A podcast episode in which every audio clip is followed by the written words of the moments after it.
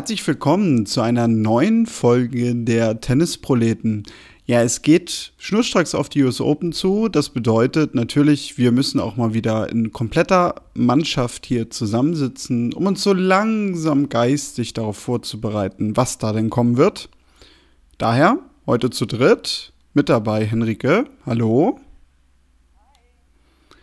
Und auch Tobi ist mit dabei, von dem wir schon im Vorgespräch erfahren haben, dass er sich für heute ganz viele Notizen gemacht hat. Hallo Tobi. Hi.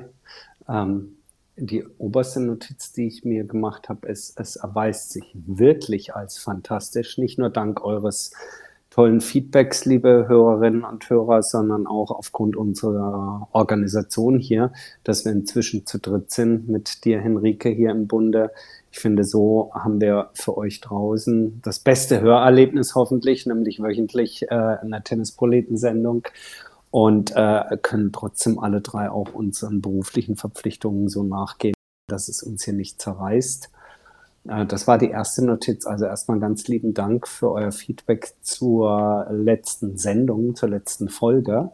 Ähm, die sich äh, auch in den Podcast-Charts wieder toll entwickelt hat. Ähm, für diejenigen von euch, die das mal so äh, interessiert, ähm, was es mit so Podcasts und so auf sich hat. Also nur mal so zur Info, in Deutschland regiert halt König Fußball alles und ähm, wenn ihr euch da die Podcast-Charts anguckt, da könnt ihr eben von Bayern München bis Viktoria Aschaffenburg so ziemlich alles hören.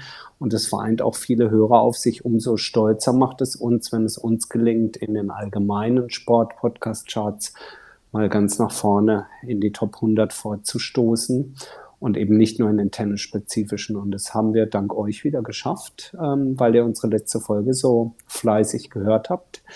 Ähm, waren wir wieder einer der meistgehörten Sportpodcasts in Deutschland. Dafür ganz, ganz herzlichen Dank erstmal an der Stelle. Daniel, du bist zurück von äh, einer größeren Challenger-Tour und hast wahrscheinlich viel erlebt in der Zeit. Viel Regen, oder?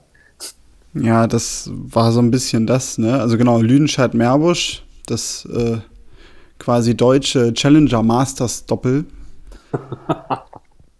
Das Sunshine Double. Sun, ja, ja Rain Double. Sunshine. Also letztes, das letztes Jahr, genau, also letztes Rain Jahr war es Sunshine Double, dieses Jahr echt eher weniger. Also in Lünscheid hat es ja vier Tage durchgerechnet. Also da, da ist eigentlich freitags erst so richtig das Turnier losgegangen gefühlt, mit, mit Achtelfinale und Viertelfinale am selben Tag gespielt, dann Finale war schon Samstag, also dann Samstag noch vormittags die Halbfinals, Einzeldoppel und, und die, die Finals am Nachmittag, wo es dann auch nochmal zwischendurch ganz kräftig geschüttet hat und man dachte, das wird alles nix. Ja, dann war, ich glaube, so um Viertel nach acht oder so alles durch, Samstagabend, schnell ins Auto und Tag später ging alles wieder Meerbusch los. Da war das Wetter ein bisschen stabiler und ja, trotzdem hat Spaß gemacht, 16 Tage lang auf jeden Fall ich habe ja sogar aus Lüdenscheid mich auch hier im Podcast ab und zu hören lassen. Das habe ich in Nerbisch leider zeitlich einfach nicht geschafft, aber jetzt sitze ich hier wieder und habe sogar auch schon wieder ein bisschen Masters-Tennis gesehen in den letzten Tagen. Das wäre meine Frage gewesen, wenn man 16 Tage am Stück, also im Grunde genommen ein ganzes Grand Slam-Turnier plus Quali, ähm, sich zwischen Lüdenscheid und Nerbusch reingezogen hat. Hast, hast du überhaupt jetzt, brauchst du erstmal eine kurze Pause oder? Macht schon wieder Spaß. Ja, ich, ich, ich musste sogar ein bisschen, äh, weil wir sind, oh, ich glaube auch wirklich dann, also wir sind sonntags noch zurückgefahren, waren irgendwann nachts um eins oder so wieder zu Hause. Ich hatte aber Montag und Dienstagabend dann bei Tennisnet jeweils Spätdienst. Also ich musste, ich konnte gar nicht anders. Aber es war jetzt keine Qual. Also Montag war ja sogar jetzt nachrichtentechnisch entspannter, weil es da ja auch in Cincinnati geregnet hat. Dienstag hm. war dadurch sehr viel los. Das hat aber sehr viel Spaß gemacht. Und ich glaube, da wird sogar der eine oder andere Punkt bei sein, über den wir jetzt gleich auch sprechen. Hm, prima. Ja, sehr schön. Dann lass uns das tun.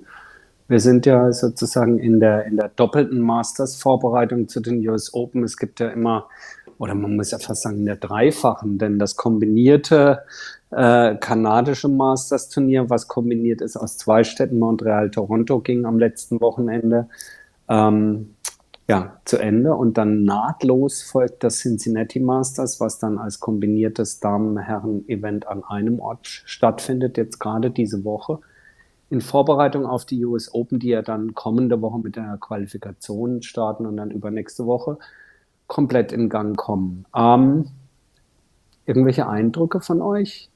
Henrike, hast du, das ist vielleicht eine ganz interessante Frage. Ich weiß, dass du relativ wenig bis gar nicht diese Woche Tennis hast sehen können. Wie kriegst du trotzdem mit, ob was passiert oder nicht passiert? Was für eine Rolle spielt Tennis medial in deiner Welt, wenn du nicht gucken kannst? Ähm, zunächst keine. einmal. keine. Ist mir völlig egal. Nein, zunächst einmal möchte auch ich mich nochmal bedanken ähm, für die Reaktion auf den letzten Podcast, beziehungsweise die letzte Podcast-Folge, weil mich haben auch mh, hm, über private oder andere Wege ähm, Nachrichten erreicht. Und ähm, das hat mich dann doch sehr ähm, positiv ähm, bestärkt, aber auch ein bisschen verlegen gemacht und hat mich natürlich gefreut. Deswegen an dieser Stelle auch ähm, von meiner Seite nochmal vielen Dank. Jetzt aber zum eigentlichen Thema. Ähm, wenn ich Tennis nicht gucken kann, dann kriege ich das maximal über Social Media mit. Also wenn es so extrem ist wie jetzt, dass ich halt auch kaum Zeit habe, selber mal nachzuschauen, wer gegen wen spielt. Also wenn man mich jetzt nach den Jaws in Cincinnati oder letzte Woche äh, beim Kanadas Masters gefragt hätte, ich jetzt dir nicht sagen können. Ähm, ja, ich kriege das dann halt nur mit, was so auf Social Media ähm, gepostet wird von den einschlägigen Kanälen. Und da kann man sich jetzt natürlich fragen, ist das eine, eine faire Auswahl? Ich habe nur mitbekommen, dass, glaube ich, eine Frau beim Match von Stefanos Tsitsipas ein Bienengeräusch nachgemacht hat.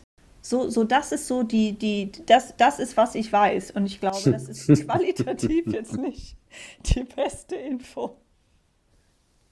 War das Thema bei Tennisnet, äh, Daniel? Das Bienengeräusch von Herrn Tsitsipas? Nee, nicht, nicht, nicht wirklich. Ähm, ich muss sagen, ich habe das zum Beispiel auch gar nicht mitgekriegt, aber ja, also ich muss sagen, in Tsitsipas umschwirrt ja sehr vieles. Äh, von daher ist vielleicht gerade auch bei ihm jetzt für mich so ein Bienengeräusch um ihn herum auch kein Thema mehr. Jetzt Tsitsipas hat in Cincinnati gegen Hurkacz ähm, verloren. Äh, natürlich kann man gegen, gegen Hubert Hurkacz verlieren, überhaupt keine Frage. Das ist ein bisschen der Running Gag hier. Ähm, aber naja, er hat da das Vorbereitungsturnier in Los Cabos hat er gewonnen gehabt. Äh, insgesamt finde ich das so ein bisschen symptomatisch für die Situation im Herrentennis gerade. Ich habe so das Gefühl, dass das sortiert sich alles noch so ein bisschen vor den US Open. Also ich finde es im Moment, natürlich sind tolle Matches dabei, so alles spannend zu gucken, überhaupt keine Frage oder fast alles. Aber es ist so ein bisschen durcheinander, beziehungsweise ich habe das Gefühl nach der Rasensaison und auch dem einen oder anderen Sandplatz-Swing des einen oder anderen Spielers, das, das, das Feld muss ich erstmal nochmal so sortieren. Also es ist alles ein bisschen schwer vorhersehbar. Da spielt Zverev eine wirklich Bombenwoche in Hamburg, underperformed, so kann man es glaube ich schon sagen, enttäuscht doch relativ in Kanada und äh, lädt jetzt in Cincinnati wieder völlig durch. Ein Medvedev, der scheinbar in, in, in Schwung kam, verliert jetzt im dritten Satz gegen Zverev gerade heute. Ähm, äh, Morphis spielt plötzlich wieder wie ein junger Gott und gewinnt grandios gegen Cameron Norrie zum Beispiel. Ähm, irgendwie ist alles so ein bisschen durcheinander. Selbst ein Alcaraz tut sich schwer, noch schwer, Fragezeichen. Ist das die ganz normale Vorbereitung auf ein US Open, auf ein Grand Slam und pieken sie dann alle, wie es neudeutsch heißt? Also steigern sie sie alle und haben wir dann wieder die normale Reihenfolge zu den US Open? Wie seht ihr das, was da vor sich geht? Also ich kann ja mal anfangen. Ich glaube, das ist so ein Mix aus verschiedenen Komponenten. Also sicherlich hat der ein oder andere ein bisschen damit zu tun, was irgendwie den Untergrund angeht. Wobei ich jetzt auch mal behaupten würde, was ist das jetzt insgesamt, glaube ich, ja die dritte Woche Hardcore in den USA. Gut, jetzt nicht für alle das dritte Turnier, aber das sollte doch, glaube ich, so langsam irgendwie drin sein. Was, glaube ich, eher noch ein Thema ist, ähm, ist einfach auch schon die vorangeschrittene Zeit in der Saison. Also wir haben jetzt August, wir reden ja sowieso häufig darüber, dass wir ja immer mehr Matches haben, immer mehr Turniere, es ja auch einfach dazu kommt, da hatten wir, glaube ich, Anfang des Jahres mal drüber gesprochen, dass viele gar nicht mehr diese klassische Vorbereitung auch im Dezember machen, sondern dass da immer mehr Exhibition-Events irgendwo in der Wüste und sonst wo stattfinden, wodurch gerade auch die Top-Spieler äh, gefühlt eigentlich durchspielen. Mhm. Und ich kann mir vorstellen, dass auch gerade diese Komponente bei vielen Spielern jetzt so ein bisschen durchschlägt. Also weil, wenn man das jetzt natürlich dazu zählt, plus weitere acht Monate, ja, dann meldet sich der Körper natürlich auch irgendwann mal und dann steigert sich auch automatisch die Gefahr, was eben so Verletzungen angeht. Also jetzt gar nicht mal, dass man nicht spielfähig ist, aber dass man sich halt einfach nicht gut fühlt. Und ich glaube, dass eher das dahinter steckt, wäre jetzt so meine These. Das, das ist ein interessanter Punkt, äh, Henrike, denn ähm, ich denke, Daniel, du hast, du hast recht, denn die Spieler spielen ja durch. Auch wenn wir durch, ähm, jetzt haben wir Sommer, das Urlaubszeit, da hat der ein oder andere von uns, also Zuschauenden oder Beobachten, nimmt sich selber mal einen Break, ist vielleicht im Urlaub, verfolgt Tennis nicht so, man hat das Gefühl, ja, da ist ja Urlaub, aber das stimmt ja nicht. Die spielen ja durch. Ja? Es gibt Spieler, die reisen direkt von, von Wimbledon, von der Rasensaison nach äh, Bostad, äh, oder äh, dann eben weiter nach Hamburg, nach Österreich, äh, Start in der Schweiz und so weiter und so fort. Ähm, also es ist keine Pause, das vergisst man manchmal und dann direkt auf den Hardcore. Also die Verletzungsanfälligkeit und Müdigkeit steigt wahrscheinlich. Was sagt unsere Physis-Beauftragte Henrike Maas dazu? Physis-Beauftragte, schön wär's. Ähm, das wird sicherlich ein Faktor sein, dass die Saison einfach lang ist. Ich finde aber, die ist auch als Zuschauer lang. Also einerseits denke ich mir, mein Gott, jetzt ist schon bald der vierte Grand Slam. Also das Thema ist dann jetzt auch bald schon wieder durch. Ne? Mhm. Was ist eigentlich passiert? Wo ist die Zeit hin? Aber andererseits, wenn man dann mal wieder drüber nachdenkt, was eben alles schon passiert ist, dann, dann merkt man halt auch, ähm, wie viel das äh, eigentlich alles gewesen ist. Und ich glaube, was vielleicht auch noch so ein bisschen reinspielt, ist, ich fand, Wimbledon hat dieses Jahr ja in der Tennisszene die Emotionen doch relativ hochgekocht. Also ich meine, wir hatten zwei mhm. Finals, die, mit denen so nicht zu rechnen war und ähm, mit jetzt zwei Wimbledon-Champions. Ähm, gut, bei Carlos Alcaraz wusste man, dass das eine Frage der Zeit ist, aber auf die Art und Weise, wie er das gepackt hat, das war schon ähm, außergewöhnlich und dieses Match gegen Djokovic war außergewöhnlich. Aber auch eine Marketa Vondrushova, dass die dann sich nach der Verletzungsmisere, die sie auch hatte, sich dann da zum Titel spielt, und ich glaube, das war halt auch so ein Peak. Und dann passierte genau das, was du gerade gesagt hast. Es geht einfach sofort weiter. Ja. Du hast nicht mal eine Chance, von diesem Hoch wenigstens mal wieder so ein bisschen runterzukommen.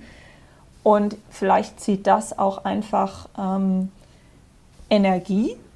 Ich meine, ob das jetzt bei den Spielerinnen und Spielern die Erklärung ist, warum sie da jetzt ähm, gerade so unterschiedlich oder so volatil irgendwie sind im, im Feld jetzt. Ne? Normalerweise hast du ja immer so ein paar Leute, auf die du setzen kannst. Also ob das jetzt der Grund ist, weiß ich nicht. Aber zumindest von meiner Seite merke ich einfach so, oh, es fehlte so irgendwie dieses eine Woche richtig Abstand haben nach Wimbledon, dass man vielleicht auch dann halt wieder mehr Bock hat oder auch mehr Energie hat, sich das anzugucken. Ja, ja, da bin ich, bin ich vollkommen bei dir. Es geht auch, also das ja, eigentlich ist es ja was sehr Schönes, dass wir mal so diese, diese Vorbereitungsphase oder die, die ja, das Hinführen auf ein Grand Slam Turnier haben. Das fängt im spä ganz späten Dezember an, könnte im Januar vielleicht fast sogar noch eine Woche länger gehen und endet dann mit den Australian Open. Und das Gleiche hast du dann mit der Sandplatzsaison und endet mit Roland Garros. In diesem, sagen wir mal, in diesem Rhythmus geht es ja. Und ähm, Wimbledon, du sprachst es an, oder auch nach Roland Garros kann ich, äh, kann ich mich erinnern, du hast, das Finale ist noch nicht gespielt. Da geistert schon die, die äh, Auslosung von Sertogen, Bosch und Stuttgart rum. Ja? Und sofort von Rot auf Grün. Äh, man würde sich manchmal, da gebe ich dir vollkommen recht, diese, diese eine oder zwei Wochen zum, zum Durchatmen und Durchschnaufen wünschen. Kann man ja nehmen. Aber wenn man das zumindest, sagen wir mal, so wie wir verfolgt, dann bist du am Lesen der, der Würdigungen der Finalistinnen und Finalisten, bist noch am Nachklapplesen und in deiner Timeline auf Twitter, X, Social Media poppen schon wieder die nächsten, nächsten Nachrichten auf. Also es ist auch, auch für uns Zuschauer ist das erbarmungslos, dieses Tennis-Profi-Geschäft. Total. Also ja, wir, wir sortieren uns neu. Ähm, wir werden es dann sehen. In zwei Wochen geht's los. Daniel, hast du äh, irgendwas Besonderes diese Woche in Cincinnati gesehen, was du gern hervorheben möchtest, wo du sagst, meine Güte, äh, ist äh, erwähnenswert? Ich habe einen Alexander Zverev gesehen, der sehr gut spielt. Und da ich ja letzte Woche nicht viel sehen konnte, einfach durch äh, das Challenger-Turnier, äh, war mir auch gar nicht so bewusst, dass Zverev in der Woche davor nicht gut gespielt hat. Ich dachte so, Mensch, der ist ja, der macht ja einen richtig guten Eindruck. Das wäre doch mal einer für die US Open. Und dann las ich plötzlich so, oh, der war ja in Toronto gar nicht so in Form, wie es wirkte. Und ja, da ist man so ein bisschen beim, bei diesem Moment mal wieder, ne, so roten Baum. Erfolgreich gespielt, gut gespielt. Ja dann jetzt wieder so ein kleiner Aussetzer zwischendurch. Dann jetzt in Cincinnati, finde ich, macht er wieder einen sehr guten Eindruck. Wobei man sagen muss, das scheint ja mittlerweile auch ein Turnier zu sein, das ihm liegt, weil als er das letzte Mal gespielt hat, hat er es gewonnen, weil letztes Jahr war er nicht dabei. Davor das Jahr in Cincinnati den Titel geholt. Das spielt er vielleicht auch so ein bisschen mit rein, dass er sich da gut fühlt. Ähm ja, also meine Bestandsaufnahme wäre da halt wirklich macht einen sehr, sehr guten Eindruck, kann bei den US Open was werden. Bei den US Open werden wir wieder drüber sprechen und vielleicht sagen, um Gottes Willen, hoffentlich erreicht er die zweite Runde. Man weiß es einfach nicht. Das ist mir aufgefallen. Ich habe mich was ja, wenn ich das noch ja. erwähnen oder ergänzen darf an der Stelle, ähm, Daniel, was ja so beständig ist wie alles andere, ist der Wandel bei Alexander Zerf. Ich habe gelesen, dass sich dieser Tage von seinem wirklich langjährigen Physio Hugo getrennt hat, der immer in der Box war, immer mit dabei. Und auch Tobi Kampke, den er gerade letztes Jahr als Coach Hitting Partner engagiert hatte, ist wieder ausgestiegen. Beide mit der Begründung, dass sie nicht mehr so viel auf Tour sein wollen. Kleine Randnotiz vielleicht nur, wir müssen es gar nicht groß einordnen. Wir kennen die Hintergründe nicht, beziehungsweise nehmen sie einfach so, wie sie sind. Die beiden wollen mehr Ruhe haben. Aber der Wandel in der Box Zverev ist genauso beständig wie äh, Papa Zverev, der einfach dauerhaft da sitzt. Vielleicht als kleine News. Ja, stimmt. Sorry for ja, interrupting, aber, aber ja. das war noch Chronistenpflicht zum Thema Zverev. Hast recht. Das, das hatte ich auch gerade jetzt vorhin vor der Aufnahme gelesen. Ja, ist natürlich echt eine Info, die man hier nochmal unterbringen sollte. Dann, ja, der zweite Spieler, um mal bei den Herren zu bleiben, da kann Enrique mir mal verraten, wo das herkommt. Guy Monfils. Der spielt ja plötzlich wieder so, als sei er 26 Jahre alt, in seinem besten Tennisalter, der Körper hält, das Publikum geht mit, er macht richtig Spaß. Hab ich irgendwas verpasst, Henrike? Du, das könnte natürlich eher interne Rivalität sein. Weil Elena Svitolina kam ja zurück, hat richtig gut gespielt und vielleicht hat sich dann Gael gedacht, muss ich, da muss ich jetzt gegenhalten. Das wäre jetzt meine beste Theorie. Ansonsten, ganz ehrlich, keine Ahnung. Ich, ich weiß auch nicht, ehrlich gesagt, ich bin auch nicht mehr so ganz informiert darüber, was so vorher sein Problem war. Also welche Verletzung oder welchen Grund er hatte, jetzt nicht anzutreten. Und ähm, ja, vielleicht, wenn es eine Verletzung war, hat er sich jetzt auch mal genug Zeit genommen, die wirklich voll auszukurieren oder nicht. Also das, das könnte natürlich auch noch was sein, aber sonst gehe ich einfach zurück zu A und denke, ähm, ja, e eher interner, sich positiv auswirkender Wettbewerb. Das ist ein guter, guter Punkt, Henrike. und damit kann man vielleicht einmal zu den Damen kommen. Mir ist eine Geschichte eingefallen und die betrifft jetzt weniger äh, totale Tennisliebhaberinnen, die die WTA verfolgen und das wirklich exzessiv verfolgen, sondern insgesamt, sagen wir mal, Tennis, Damentennis äh, aktuell in der, im Auftritt nach draußen, in der Vermarktung. Ich finde, dass die Story rund um Elina Svitolina sich nach wie vor sehr gut vermarkten lässt. Also ich meine, das ist jetzt durchaus etwas effektheischend, ja, aber das braucht Tennis und braucht auch Damentennis. Sie brauchen die Stories und sie brauchen die Persönlichkeiten. Und als ich dann so drüber nachgedacht habe, und ja, ich will jetzt gar nicht von Serena Williams anfangen, aber eine Serena Williams ist nicht mehr da. Ähm, es ist auch keine Naomi Osaka mehr da, es ist keine Esparti mehr da. Und alle drei sind sie eben schon extrem gut vermarktbare Persönlichkeiten gewesen.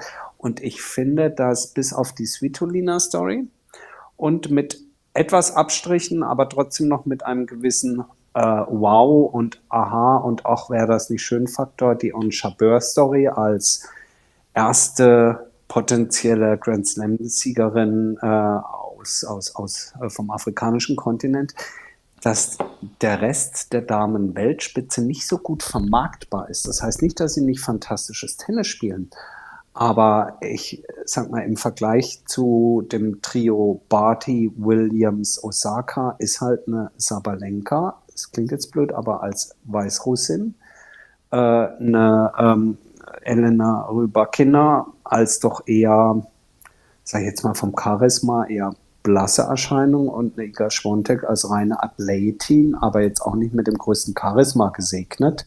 Ich bin jetzt mal sehr brutal.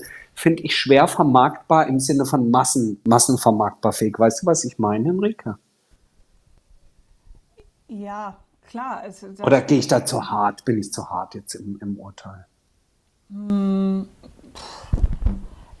was heißt hartes Urteil? Das ist ja kein Urteil über die Qualität der Menschen oder äh, wie gut oder schlecht die jetzt sind, sondern es ist ja letzten Endes eine Aussage über ähm, die Rezeption dieser Menschen. Und klar, mit dem Ukraine-Krieg haben wir momentan das Problem, dass man als äh, Belarusin oder Russin oder äh, auch die männlichen Pendants da ihr Problem haben was natürlich auch medial befeuert wird. Und ähm, ja, Rybakina ist natürlich schon so ein Typ, jemand, der jetzt vielleicht eher den Connoisseur so ein bisschen ranzieht, der halt diesen ganzen Tenniszirkus kennt und, und weiß, es gibt einfach sehr viele laute Typen und die da so ein bisschen exaltierter sind und es sogar ganz angenehm findet, wenn da mal einer so gerade unter den, vielleicht auch eher unter den Frauen, ähm, sehr, sehr sachlich ist, weil tendenziell sind ja die meisten von den Spielerinnen doch etwas ähm, eher bereit, über ihre Emotionen und alles zu reden, weil es auch so ein, eher eine Sache ist, die Frauen machen. Aber da ist Rybakina ja wirklich sehr, sehr zurückhaltend. Und klar, das, das macht es schwierig. Und ähm, ja, Iga Schwiontek, ich meine, bei Iga Schwiontek finde ich das so interessant, ähm, dass sie ja eine Nummer eins ist, die auch durchaus sehr viel sagt, äh, auch viele Probleme anspricht. Ich glaube, war das jetzt in Cincinnati, ähm, wo das Spiel von Rebakina so spät angesetzt wurde? Dass Nein, das, das irgendwie mitten in der Nacht äh, aufgehört hat? Äh, das war noch, noch in, äh, in Kanada gegen Kasatkina. Das okay. ging eben über drei Stunden, endete nachts um halb vier. Genau. Und, war auch unterhaltsam. Und, ähm, ja. Da hat sie ja dann auch sofort was zu gesagt.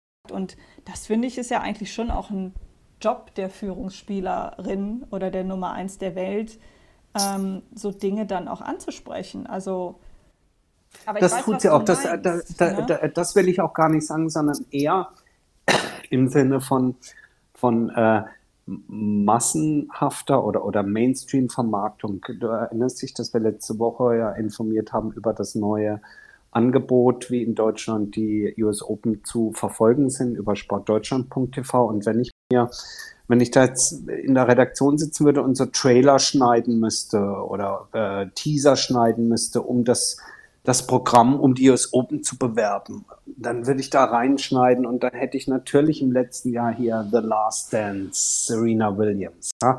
Oder du machst die, die Virtuosin äh, Ashley Barty. Ich weiß, es ist sehr Muratoglu UTS-mäßig, was ich gerade sage, ja.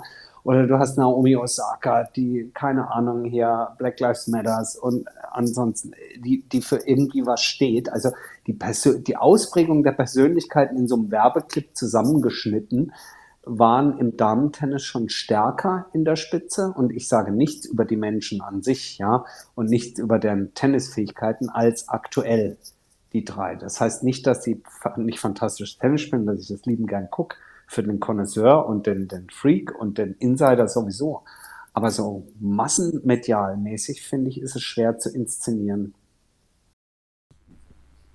Ja, aber ist das nämlich nicht genau am Ende der Grund, warum zum Beispiel eine Venus Williams für jedes Turnier, das sie möchte, eine Wildcard bekommt?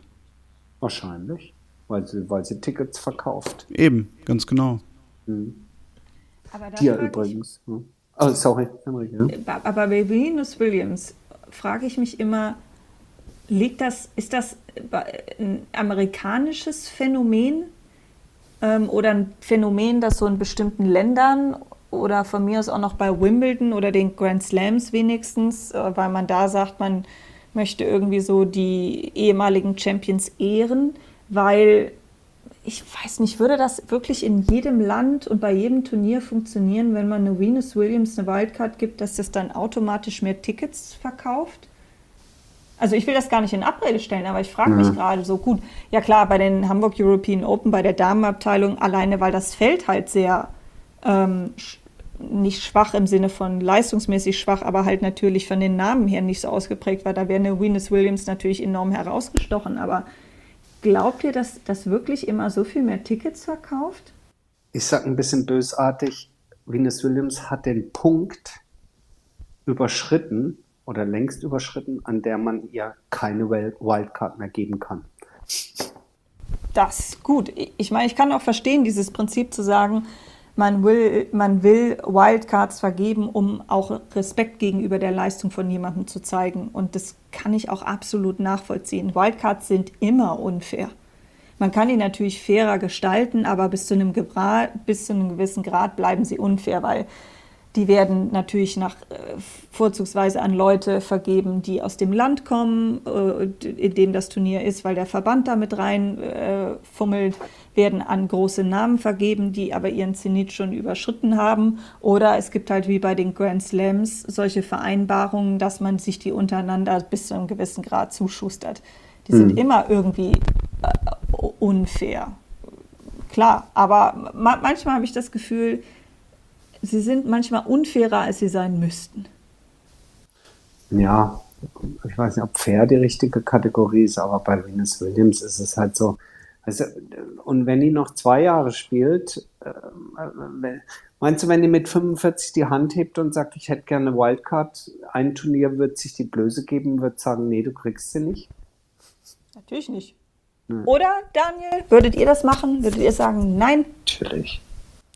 Ich glaube, dass, was man da nicht unterschätzen darf, ist, dass diese Wildcards halt auch ein Geschäft sind.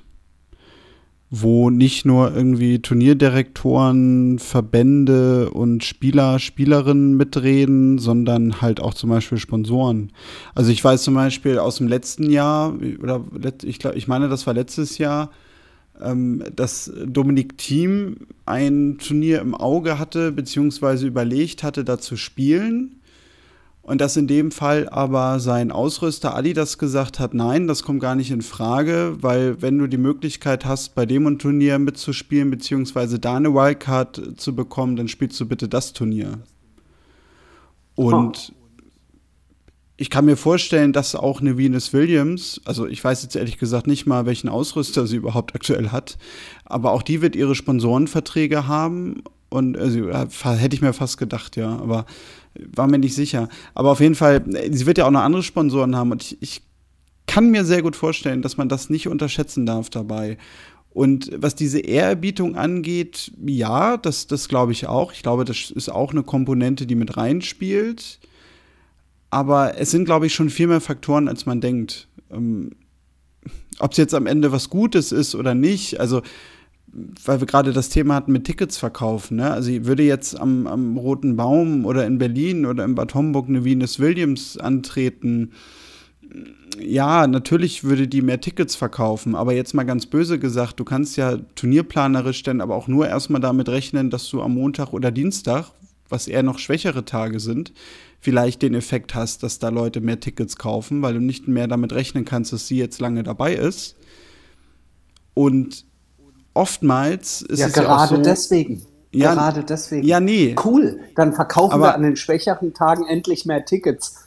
Ja, gut, aber du musst ja auch bedenken, das wollte ich gerade sagen, dass solche Spielerinnen, Spieler, also es gibt ja auch männliche Personen, bei denen das sicherlich zutreffen wird, würde, ähm, dass die dann aber oft auch noch eine Antrittsgage wollen. Also, dass die jetzt nicht einfach nur spielen, weil sie eine Wildcard kriegen, sondern dass da auch noch Verträge im Hintergrund laufen und die auch noch ein bisschen Geld dafür bekommen, dass sie da hinreisen.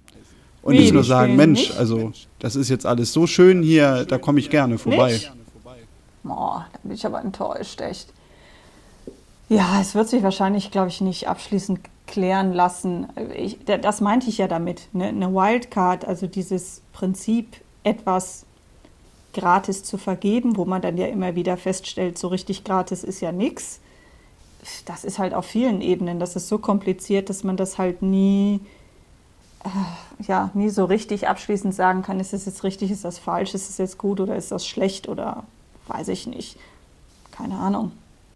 Ja, ein anderer, der auch eine Wildcard bekommen hätte, wenn er denn hätte spielen können, aber sich dann doch jetzt endgültig verabschiedet hat, endgültig Fragezeichen, ist Juan Martin del Potro. Der hatte wohl ernsthaft nochmal an einem Comeback für die US Open gearbeitet, um dort nochmal anzutreten. Hätte mit Sicherheit eine Wildcard bekommen, hat dann jetzt aber absagen müssen. Es reicht einfach nicht, es geht einfach nicht. Ähm, ich weiß nicht, wie ihr es seht. Ich persönlich finde es dann irgendwo auch, ja, was heißt auch wieder gut. Ey, natürlich hätte es den immer gern nochmal gesehen, aber meine Güte, das ist jetzt anderthalb Jahre her. Das war im, Jan im Februar letzten Jahres.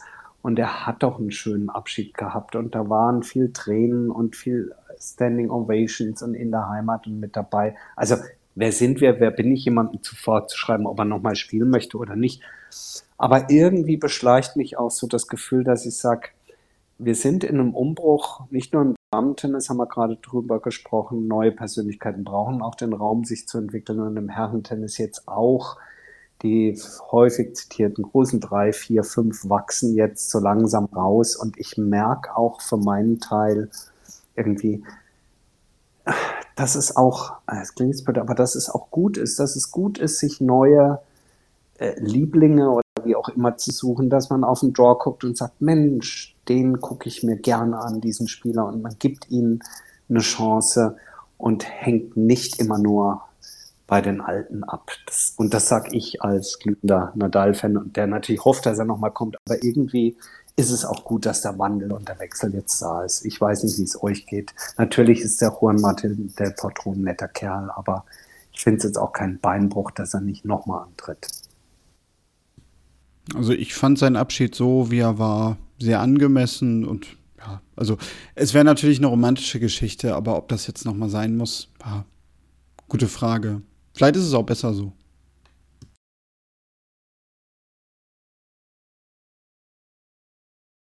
Ja. Henrike hat da nichts mehr zu, zu sagen, wie man hört. Ja, was soll ich dazu sagen? Ihr habt es ja ist recht. alles gesagt, ne? Ja. ja, aber das ist es ja auch. Ich glaube, das ist kein Thema, wo man jetzt am Ende sagen kann, meine Sicht ist richtig oder deine Sicht ist richtig. Ne? Also ich habe es bei Del Potro zum Beispiel, als er dann sagte, ich will es für die US Open nochmal versuchen. Ich habe es einerseits verstanden, weil es ist sein größter Turniererfolg dort. Andererseits habe ich mir aber auch gedacht, willst du jetzt wirklich dafür, dass du dann vielleicht mit bisschen Applaus, wenn du Glück hast, noch bis Runde 3, 4 kommt, deinen wirklich schon geschundenen Körper nochmal so einer Sache aussetzen. Aber das muss am Ende ja jeder selber wissen. Ich glaube, das ist so eine Thematik, das hat ja auch viel auch mit, mit ähm, ja, persönlichen Vorlieben zu tun. Wenn jetzt jemand natürlich ein mega Venus Williams oder Caroline Wozniacki-Fan ist, der wird sich natürlich über jede Wildcard freuen. Natürlich. Natürlich. Und äh, der, alle der Potro-Fans werden mir ins Kreuz springen. Ey, ich habe den auch gemocht, den Kerl. Und äh, natürlich, klar. Auf der anderen Seite, klar, es gibt natürlich auch die Gegenbeispiele oder was ist Gegenbeispiele? Ich meine, man, man vergisst das manchmal, aber dass ein Andy Murray mit künstlicher Hüfte oder künstlichem Hüftgelenk hier wirklich nochmal auf, darf ich sagen, Weltklasse-Niveau mithält und auf erweitertem Weltklasse-Niveau nicht nur mithält, sondern gewinnt äh, und Runden weiterkommt. Er selber hat diese Woche ja nochmal gesagt, er würde sich schon bei einem der, der großen Turniere, sprich der Grand Slams, nochmal einen, einen großen Lauf wünschen. Klar, würde er sich das wünschen. Äh, aber es ist natürlich nochmal eine andere Belastung, aber da kann man natürlich nur den Hut für, äh, vorziehen. Und er hat sicherlich mit seinem Comeback, was ja auch, sein Abschied war ja auch schon beweint worden mit allem drum und dran. Das war sicherlich eine, eine positive Geschichte, auch wenn es nicht mehr für den einen Grand Slam-Titel reicht. Aber was er da abspult, ist schon bemerkenswert. Also es wäre das Gegenbeispiel dafür, wer weiß, vielleicht hätten wir Potter auch geschafft, aber hätte, wäre, wenn. Ich glaube, äh, wir werden nächste Woche bei der Vorschau zu den US Open uns mal wieder festlegen, wer es denn dann am Ende gewinnt, ähm, was es sonst noch zu beachten gibt. Und nach den US Open, glaube ich, werden wir auf eine Grand Slam-Saison zurückschauen, die dann doch, du hast es vorhin angesprochen, Henrike, auf der oder anderen Seite doch wirklich auch, Gott sei Dank, mit Überraschungen und mit Ergebnissen aufwartete, die nicht ganz so prognostizierbar waren, wie es vielleicht zu Zeiten der großen drei war. Und das ist doch irgendwie toll, oder? Also ich finde es schon. Ich wollte euch sowieso noch mal demnächst eine ketzerische Frage stellen, aber das, das lassen wir heute mal. Das machen wir, glaube ich, wirklich, nachdem wir dann die US Open durch haben. Dann halten wir den Spannungsbogen bis zur Folge nach den US Open bezüglich der ketzerischen Frage. Ja. Dürfen euch alle draußen nochmal hinweisen auf unser großes Tippspiel zu den US Open. Wenn ihr mitmachen wollt, macht euch mal schlau auf Twitter und äh, oder X, wie es jetzt heißt, und Instagram unter Tennisproleten. Dort findet ihr alles zu unserem Tippspiel. Dort findet ihr auch sonst alles rund um Tennisproleten, könnt uns gerne Feedback schreiben, was euch gefällt, was ihr vielleicht gern mal für Themen diskutiert haben möchtet. Äh, gerne eure Kritik an uns, wie gesagt, auf den sozialen Medien, aber auch über Mail an kontakt.tennisproleten.de. Und Daniel, ich glaube, du bist ganz begeistert, nachdem wir heute mal seit längerer Zeit wieder zu dritt waren, dass wir diese Social-Media-Hinweise inzwischen auch ganz gut ohne dich können, oder? Ich bin einerseits richtig stolz, gleichzeitig habe ich ein bisschen Angst. Weil, also ihr, ihr, könnt jetzt, ihr könnt jetzt auch noch schneiden, ihr, ihr habt die Social Media Hinweise drauf. Ich habe so ein bisschen die Befürchtung, dass ich nicht mehr lange hier bin. Nee, nee, ja. nee, nee, weil guck mal, ich habe heute schon den Ton nicht hinbekommen. Ich habe hier mein super schniekes Mikrofon angeschlossen, aber leider auf unserem Interface vergessen, auf Mikro umzuschalten. Das heißt, wenn mein Ton heute scheiße ist, liegt es daran, dass ich es übers PC-Mikro gemacht habe. Und dann muss ich ah. mich jetzt schon entschuldigen. Aber dann, ich bin dann, so müde, ich habe es einfach nicht geschnallt. Aber dann, dann bin ich beruhigt. Dann bin ich beruhigt. Ich werde also nicht verkauft im Herbst. Und das ist schon frag, mal gut. Und ich frage mich seit 40 Minuten, warum, wenn ich mein Mikro mute, trotzdem hier die, der Ausschlag zu sehen ist. Also da ist noch Luft nach oben, das kann den Daniel beruhigen. Er darf mindestens noch eine Saison weitermachen, bis du dein Mikro im, im Griff hast. Oh, Nein, also die, ey, meine Woche war echt hart die, und ich habe es echt nicht geschnallt. Die Transferfenster bei den Tennisproleten sind bis auf weiteres erstmal ganz dicht verschlossen. Äh, definitiv. Äh, uns es nur zu dritt äh, und das ist auch gut so. Und insofern würde ich sagen, Daniel, du machst zu für diese Woche. Ich sag schon mal Tschüss. Ja, Tobi hat alles gesagt. Ihr wisst, wo ihr uns findet. Schreibt uns eine Mail. Schreibt uns bei den sozialen Netzwerken, wo auch immer. Bis dahin. Nächste Woche hören wir uns wieder. Und tschüss.